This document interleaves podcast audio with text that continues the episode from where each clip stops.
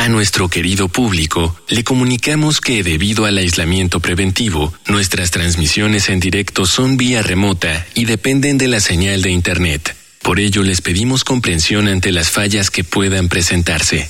Gracias por compartir estos momentos en casa con Radio UNAM y Vida Cotidiana. Radio UNAM y la Escuela Nacional de Trabajo Social presentan una serie interminable de causas y consecuencias, de cómo y por qué de problemas y soluciones. Eso es la vida. Vida cotidiana. Sociedad en movimiento.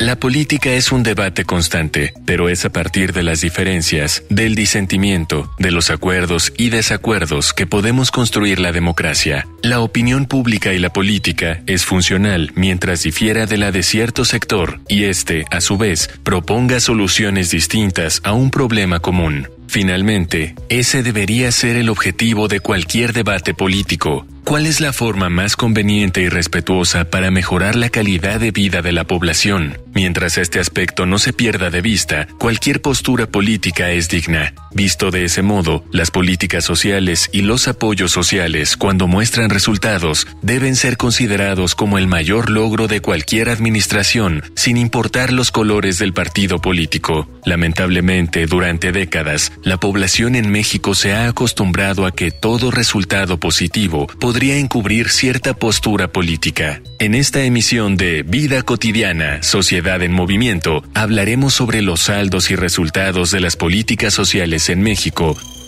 con el maestro Carlos Arteaga Basurto, licenciado en Trabajo Social por la UNAM y maestro en el área con mención honorífica por la Facultad de Trabajo Social de la Universidad de Toronto, Canadá, con línea de investigación en política social en México, programas sociales federales, democracia y sociedad.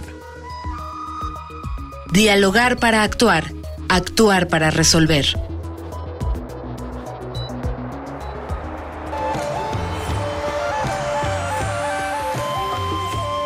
Bonita tarde, les saluda Ángeles Casillas. Iniciamos Vida Cotidiana, Sociedad en Movimiento. Miren, la mayor parte de la sociedad mexicana pudimos escuchar el tercer informe de gobierno del presidente de nuestro país. Y pues indudablemente uno de los puntos muy importantes, sin duda, tiene que ver con la política social de este actual gobierno. ¿Cuáles son los nuevos paradigmas, enfoques, los retos, lo que caracteriza esta política social actual? De eso hablaremos en el programa de hoy, pero antes, por favor, escuchen y anoten las formas de contacto con nuestro programa. Facebook, Escuela Nacional de Trabajo Social, ENTS, UNAM. Twitter, arroba ENTS, UNAM, oficial. Instagram, ENTS UNAM Oficial. Quiero decirles que me siento muy complacida, tengo el, honor de dar la bienvenida a nuestro invitado, alguien que no solamente tiene una formación académica extraordinaria, es director de la Escuela Nacional de Trabajo Social, sino también un excelente jefe, amigo, alguien a quien le profeso un profundo respeto y admiración. Maestro Carlos Arteaga, bonita tarde, bienvenido al programa. Eh, muchas gracias, maestra Ángeles, y nuevamente un placer estar contigo y con el auditorio en este, en este evento. Gracias, gracias a usted, maestro. Vamos a iniciar y consideramos muy importante como a manera de contextualización, de introducción al tema, que nos pudieras compartir maestro, con, con, la audiencia, ¿qué debemos entender por esto que llamamos política social? Bueno, eh, tendremos que ubicar eh, diciendo que las políticas públicas, las políticas sociales, son de alguna manera cursos de acción que tienen como objetivo resolver problemas de carácter público, problemas de gobierno. En este sentido, eh, esto es con el fin de lograr el bienestar de la población. Teóricamente, ese es un acercamiento a la política social, las acciones del gobierno tendientes a resolver los problemas sociales de la población producto del desajuste de los modelos económicos. Pero por un lado, esta cuestión de eh, eh, tradicionalmente, por situaciones que se han dado en este trayecto, las políticas públicas se han visto, pues de alguna manera, involucradas en un problema de alta tecnocracia y donde a veces las acciones de la, del gobierno no consideran en realidad el punto de vista de la sociedad. Entonces, eh, lo ideal sería que los, las decisiones fueran tomadas en conjunto, ¿no? Por el gobierno, con la participación y con la legitimación, en este caso, de los representantes de la, de la sociedad para realmente poder llegar a solucionar problemas públicos o emprender realmente acciones que puedan ser útiles para resolver sobre todo los problemas de pobreza y de desigualdad, porque recordemos también que en este sentido hablar de pobreza no es nada más de cuestión económica, la pobreza incluye otros elementos como es la cuestión de la educación, la cuestión de la cultura, la cuestión de la dinámica eh, social, la cuestión de la salud, de la vivienda. Entonces me parece que eh, las políticas públicas, eh, ese debería ser su objetivo, emprender acciones en beneficio de la colectividad con la participación tanto de las autoridades como de la sociedad en su conjunto, de la ciudadanía. Esto es lo que te podría, como una forma muy, muy sencilla de, de tratar de acercarnos a qué es una política pública, una política social. Muy puntual tu respuesta, maestro. Es eh, todas estas acciones y estrategias que principalmente emanan del, gobierno para atender estas problemáticas que la propia sociedad, ¿no? Y el propio esquema, como tú lo decías, económico, pues están ocasionando y que están encaminadas a este, a este bienestar. ¿Considerabas en tu respuesta, maestro, algunos ámbitos que tocan la política social? Si nos puedas ampliar esa parte, me dijiste salud, educación, otros más ámbitos de la política social. Bueno, yo, yo creo que aquí sería importante empezar a, a plantearnos cuáles serían digamos, los, los este, como, como estos, yo lo llamo nuevos enfoques que ha venido adquiriendo la política social, las prioridades, sobre todo en este último periodo de dos años de gobierno de López Obrador. Yo creo que algo muy, muy importante es que una política pública debe tener una visión intersectorial que me parece que es algo que se está tratando de, de impulsar y que en este sentido no ver separada la parte social de la parte económica, porque decía yo que los efectos de la pobreza tienen que ver en diversos aspectos de la vida cotidiana de nuestra, de nuestra población. Entonces, la política social para que funcione debe tener realmente un carácter multidimensional. Esto es, me refiero a entender que todos los problemas tienen una correlación entre sí y que es muy difícil enfrentarlos de manera aislada. Es decir, no puedes resolver un problema de salud si a la vez no atacas, por ejemplo, la cuestión de la educación, ¿no? Por señalar una situación. Y sobre todo en los entornos urbanos, pues es mucho más notoria esta cuestión de la necesidad de atender las cosas con una visión intersectorial y multidimensional. Sin embargo, mm, en México tradicionalmente la coordinación intersectorial ha sido uno de los eh, grandes topes que ha tenido eh, eh, la, la, instrumentación de esta política, porque de alguna manera lo que podríamos llamar una voluntad política, las reuniones del, de gabinete y la información, pues está en tensión con, con las prioridades del gobierno, con los indicadores, con los aspectos de corte administrativos de todo lo que es la burocracia encargada de implementar la política. Es decir, a veces hay un rompimiento entre los que diseñan la política, los que lo operan y los que la, evalúan. Visión intersectorial y esta política de discriminación positiva que señalaba el profesor, unos de los enfoques que distinguen la actual política social. Vamos a escuchar un material que nos prepara producción y seguiremos platicando con el maestro acerca de estos nuevos enfoques, pero antes les invito a una infografía social. Infografía social. En el marco del tercer informe de gobierno del presidente Andrés Manuel López Obrador este primero de septiembre, es necesario destacar la importancia de reforzar las políticas públicas y sociales en nuestro país. De acuerdo con los informes del actual gobierno, la política social es uno de los objetivos clave de la cuarta transformación y se espera que en el año 2024 la población de México viva en un entorno de bienestar. Por ello, el Programa Nacional de Asistencia Social 2020-2024 se constituye como un instrumento de planeación que proporcionará el rumbo para garantizar de asistencia social a la población vulnerable focalizada. Los objetivos del Programa Nacional de Asistencia Social 2020-2024 son garantizar la protección de los derechos de las niñas, niños y adolescentes para lograr que vivan en un entorno de bienestar y mejorar las condiciones de vida de las personas en situación de vulnerabilidad para lograr su desarrollo integral y bienestar. La Ley de Asistencia Social se define como el conjunto de acciones tendientes a modificar y mejorar las circunstancias de carácter social que impidan el desarrollo integral del individuo, así como la protección física, mental y social de personas en estado de necesidad, indefensión, desventaja física y mental, hasta lograr su incorporación a una vida plena y productiva. El Sistema Nacional para el Desarrollo Integral de la Familia, acorde con lo establecido en el artículo 172 de la Ley General de Salud,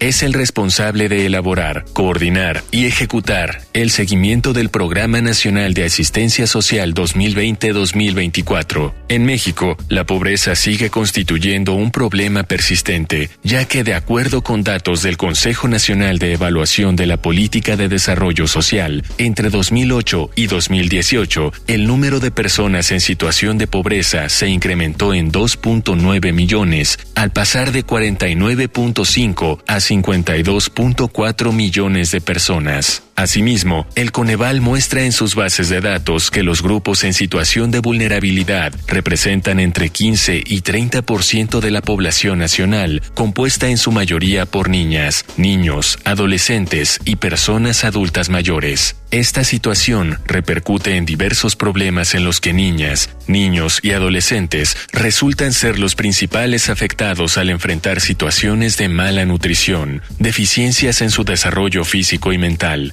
maltrato y abuso sexual, abandono, ausencia o irresponsabilidad de progenitores. Además, son víctimas de diversos tipos de explotación, como el tráfico de personas y el trabajo en condiciones que afectan su desarrollo e integridad física y mental, entre muchas otras. Ante el escenario actual de la pandemia, que además de acentuar, ha agravado las desigualdades y brechas sociales, se deben crear políticas sociales y programas de bienestar social en torno a los derechos humanos. Regresamos de estos datos que nos prepara producción y le, sigo cediendo la, la, palabra al maestro Carlos para que nos hable de otras más características de estos nuevos enfoques y prioridades. Adelante, maestro. Sí, otra situación que hay que destacar es, eh, que se puede ver en, este, en estos últimos dos años, no quiere decir que antes no, pero tal vez ahora con mayor fuerza, es la intención de crear programas universales, ya no tanto focalizadas, porque se supone que estas políticas universales, digamos, son más efectivas efectivas para crear una igualdad dentro de la, de la sociedad, ¿no? Eh, por sus efectos en la parte del capital social. Pero, eh, sin embargo, aquí se presenta una cuestión de, de, insuficiencia de recursos y de todos modos hay que priorizar ciertos grupos que se tienen que atender. Aquí podemos ver en nuestro, en este esquema cómo se le está dando mayor peso actualmente a toda la región del sureste, ¿no? sobre todo en el caso de un programa de Sembrando Vida, cómo se ha tratado de atender a los pueblos indígenas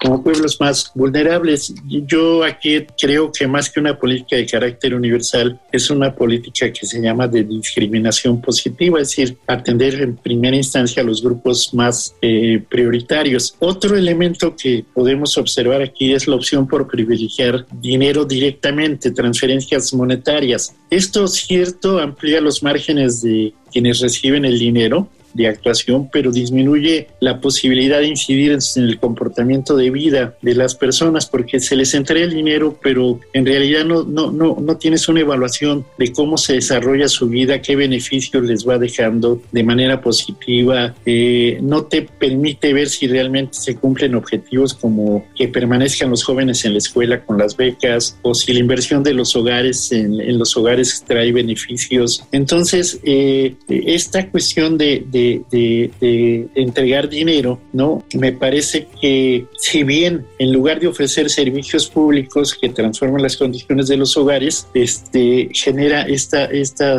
esta situación, ¿no? Entonces esto le da a veces un carácter de cierta manera asistencialista a los programas del, del gobierno. Y decíamos, bueno, la otra cuestión es como hoy se están identificando poblaciones objetivas para darles prioridad en este sentido, ¿no? Pero digamos que son lo que yo alcanzo a distinguir como nuevos enfoques o darle fuerza a esta parte de recursos monetarios, a esta parte de, de los este, de la visión intersectoral y de la, de la concepción multidimensional. Sí, entre otros estos tres nuevos enfoques o enfoques que distinguen a la política que bien concretiza el maestro Arteaga. Maestro, una pregunta pues, justamente muy importante en, en, este, en este ámbito. ¿Cuáles serían o cuál es el actual paradigma de estos programas sociales que distinguen pues esta política este, que encabeza nuestro, nuestro presidente? Sí, bueno, mira, como te decía, aunque en principio se ha denominado de un universalismo progresivo como un paradigma importante, en el fondo estos programas eh, tienen todavía un, componente fuerte de focalización, sobre todo a personas en pobreza extrema y en territorios prioritarios, como yo señalaba, la región del, del, sureste. Entonces, si bien el discurso habla de universalidad eh, en, en términos oficiales, la verdad es que esta solo tiene todavía un carácter parcial. Otro de los elementos que podemos distinguir en estos eh, intentos de, de paradigma de, de, los programas sociales es que eh, tienen ciertas condicionantes, ya sea la ser trabajador o ser estudiante, ser desempleado, ser población sin seguridad social. Es decir, hay como una segmentación de los objetivos, pero se trata de distinguir grupos objetivos. Por eso no es tan universal la política, sino que se dirige hacia ciertos grupos en específico. Por eso yo decía que era más, más que universalismo progresivo, una discriminación positiva. Eh, eh, también a, a, algo que sí me llama mucho la atención es que se ha perdido el enfoque de género en casi todos los programas de esta nueva política social, si le podemos llamar así, ¿no? Y que en algunos casos incluso ha habido ciertos retrocesos. Por ejemplo, en la cuestión de educación básica, en las becas no se distingue cuestiones de género, ¿no? Y sabemos que son diferentes las, las condiciones. En el programa un, el más importante, por ejemplo, para el gobierno que es el de Sembrando Vida para áreas eh, rurales, ¿no? Eh, eh, se, entrega el monto directamente por lo regular a los, a los, a los hombres, ¿no? Se, se ignora, me parece a mí, parte de la protección social integral. En salud, bueno, pues ya hemos también visto cómo el Seguro Popular se acordó transformarse en Instituto de Salud para el Bienestar Social, el INSABI, pero no hay, este, hereda los problemas que tenía el Seguro Popular y no hay una perspectiva como muy clara de cómo, cómo resolverlo por los problemas, sobre todo de carácter eh, presupuestal. Entonces, me parece que aquí eh, el la idea de esta política social, con este, insisto, discurso del universalismo, busca llegar a adultos mayores, sobre todo a personas con discapacidad, a jóvenes sin trabajo, pequeños comerciantes y estudiantes y campesinos de, de manera directa a través de, los, de, de las ayudas económicas. Yo, yo de esta manera visualizo este como paradigma de la política social, con lo que ya decíamos, el intento también de darle un enfoque multidimensional, un enfoque intersectorial, pero este pues de ahí se derivan otro tipo de situaciones que no se han resuelto, como que no veo yo más o menos de manera clara cómo se están identificando los problemas públicos, cómo los instrumentos que se vayan a utilizar tienen posibilidades reales de hacerlo, me parece que, por ejemplo, tiene que pasar de, del discurso, que esto es algo muy importante, del discurso a, su operación eh, real y que esto implica eh, sistemas de información que me parece no se tienen, por ejemplo, para saber realmente si se está dando las becas a quienes deben dárselas o, por ejemplo, algo la, eh, a adultos mayores se, se, da sin, a veces sin mayor distinción y perdón que lo diga así, pero pues, hay adultos mayores que tienen recursos que no necesariamente necesariamente requieren de la ayuda económica que se podría destinar a otro tipo de cuestiones. Entonces es uno de los riesgos del, en, en, este tipo de programas. Por eso a veces también se llama no solo de carácter asistencialista, asistencialista sino también tiene como cierta orientación de corte eh, electoral, ¿no? De, de, de, de, tener apoyos. Entonces, eh, pues eh, estas son parte de las situaciones que se están eh, trabajando, instrumentar mecanismos de seguimiento, un monitoreo de evaluación de qué está funcionando, qué no. Pero aquí voy a llegar a lo que considero el principal problema o uno de los principales problemas, que no hay de hecho prácticamente programas para atender a la niñez, a la primera infancia. De por sí ya era una población con pocos programas y hay una reducción incluso del presupuesto, por ejemplo, pues en la cuestión de las estancias públicas y de los medicamentos para los niños de, de, cáncer, ¿no? Entonces esto hace eh, más complejo las, las situaciones y hay una serie entonces de problemas que se tienen que resolver se tendría que resolver para que esta, este paradigma, esta idea no quede nada más en el discurso y como tradicionalmente ha sucedido y sí pase a ser una política que rompa con el asistencialismo y realmente sea una política de bienestar social. Muchas gracias, maestro. Eh, obviamente, para quienes nos escuchan, asistencialismo y asistencia son términos muy diferentes. Justamente para podernos dar una idea acerca de la asistencia que algunas de las asociaciones civiles brindan a nuestra sociedad, es que les invitamos a escuchar la voz de algunos titulares representantes de asociaciones civiles que de alguna manera tienen dentro de sus programas alguna vertiente justo con la, con la asistencia social. Vamos a Voces en Movimiento. Voces. Voces en movimiento. Soy el doctor Salvador Guerrero Chipré, soy presidente del Consejo Ciudadano para la Seguridad y la Justicia de la Ciudad de México. El trabajo que realiza el Consejo es constituirse como un vínculo entre ciudadanía y autoridades tenemos un call center y tenemos la integración de un equipo de trabajo de 115 psicólogas y psicólogos y 93 abogadas y abogados. El call center funciona 24/7 de manera gratuita todos los días del año. Nos tardamos menos de 5 segundos en responder las llamadas y nuestro propósito es doble. De un lado, ofrecer contención emocional y también guía jurídica para quien quiere abrir, por ejemplo, una carpeta de investigación después de haber sido víctima de un delito o haber atestiguado uno. Es imposible que ningún país desarrollado, los más desarrollados del mundo, el gobierno, el poder ejecutivo del gobierno en cada entidad nacional, se encargue de todas las cosas que son necesarias en la sociedad. Por eso el concepto de organismo de la sociedad civil o organismo no gubernamental, se dirige a atender esas necesidades que por las limitaciones de la capacidad institucional, sea recursos humanos o presupuesto, no alcanzan a ser, digamos, solventadas por el propio Poder Ejecutivo. Entonces ahí entra el Consejo Ciudadano para la Ciudad de Justicia de la Ciudad de México, en este caso en lo que se refiere a temas de, de cultura cívica, de seguridad, de justicia de adultos mayores y la atención, por ejemplo, a los casos de depresión, depresión profunda y de ideación, planeación y tentativa de suicidio. Son cosas que puede atender el Estado, debe atender, pero a veces no alcanza por sus limitados recursos y ahí entran organismos como las asociaciones civiles. Tenemos la línea de seguridad y chat de confianza, es un WhatsApp también, y se accede mediante el 55 55 33 55 33 y estamos en redes sociales, en Twitter, eh, arroba el Consejo MX, en Facebook, Consejo Ciudadano MX, en Instagram, Consejo Ciudadano MX.org.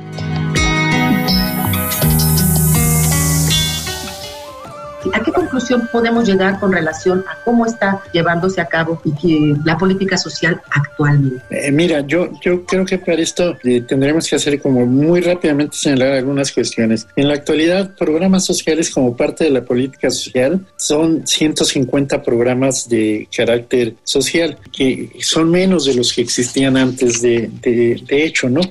Esto no es malo, simplemente es un dato que hay que señalar. El programa más importante en términos presupuestales es el de pensión para el bienestar de las personas adultas mayores, que se acaba de abrir en días recientes nuevamente el registro ahora para el próximo mes de, de, septiembre. Otro programa muy importante es el de becas para el bienestar, las becas para el bienestar Benito Juárez, que lleva un 23% más o menos del presupuesto. Eh, otro de los programas eh, bases es el de jóvenes construyentes el futuro y el otro programa es el que señalábamos de Sembrando Vida. Son los cuatro programas, digamos, este, bandera del actual gobierno. Pero eh, yo creo que aquí lo que sí tendríamos que señalar es que esto es, es cuestionable la creencia de que estos programas representan un cambio muy fuerte, un cambio de, de paradigma, digamos, definitivo. Mantienen muchas características de programas anteriores. Se ha tratado de incluir algunos de los aspectos que yo mencionaba, pero por ejemplo, este, hay cambios que sí hay que considerar, que es el incremento de, faltan reglas de operaciones, es otro problema de, de, de, los, de, estos programas, ¿no? Que hay más de 20 programas sin reglas de operación, no se ha publicado el padrón de beneficiarios, es difícil analizar, por ejemplo, eh, esta cuestión, como yo mencionaba, de las becas a los jóvenes, si no hay un padrón de beneficiarios. Ahora con adultos mayores no sé si se vaya a hacer, pero desde el momento en que se abre de manera general y cualquiera se puede inscribir siendo mayor de 65 años, pues te da, te, te pone a dudar si realmente hay un padrón o no en este, en este sentido. No sé, eh, el problema es también de dónde se va a obtener el recurso para operar estos programas de, de ayuda eh, de ayuda directa. Y simplemente yo terminaría señalando que todo esto se ha, se ha visto reflejado en lo que podemos ver del informe de Coneval de hace unos días de, de entre 2018 y 2020 claro también por efectos de la pandemia pero como el porcentaje de la población en situación de pobreza pasó del 41 al 43%, como la situación de pobreza extrema aumentó de 8,7 a 10.8 millones de, de, personas, 2 millones más, como también eh, la incidencia mayor de la pobreza se presentó en población menor de 64 años, hay una carencia de acceso a los servicios de, de, salud, ¿no? que se incrementó esta carencia, una carencia por acceso a la seguridad social, por la alimentación nutritiva. Es decir, no me detengo más tiempo, se puede consultar el, el informe de Coneval. Yo les recomendaría que lo le dieran una una leída porque además son datos oficiales, no son datos inventados por nadie, aunque, perdón, López Obrador ya, la, ya lo refutó diciendo que él tiene otros datos, pero estos son datos oficiales y la verdad es que hay una situación compleja, ¿no? Donde en vez de avanzar, pues ha habido un retroceso en esta parte de la política eh, de la política social, si lo vemos en términos del reporte de la propia Coneval. Muchísimas gracias, maestro, por compartir esos datos. Sin duda, todavía muchos desafíos, y carencia de una política social fortalecida tú lo señalabas, y bueno, pues obviamente su, implementación y su diseño, como tú lo señalabas, su evaluación, no solamente corresponda a los gobiernos, sino también a la sociedad, a, la, a sectores también privado, ¿no? Obviamente porque tenemos esa responsabilidad. Yo quiero agradecerte a nombre de la Escuela Nacional de Trabajo Social el que hayas compartido estos minutos con nuestra audiencia aquí en Vida Cotidiana Social Movimiento. Maestro, agradecer a quienes hacen posible en producción todo nuestro programa en, en producción Miguel Alvarado, en la información Caro Cortés, Ana Luisa Medina, Carla Tobar, obviamente la coordinación de Jimena Camacho. Yo soy Ángeles Casillas, me despido deseándoles un excelente fin de semana. Vida cotidiana es una coproducción entre Radio UNAM y la Escuela Nacional de Trabajo Social.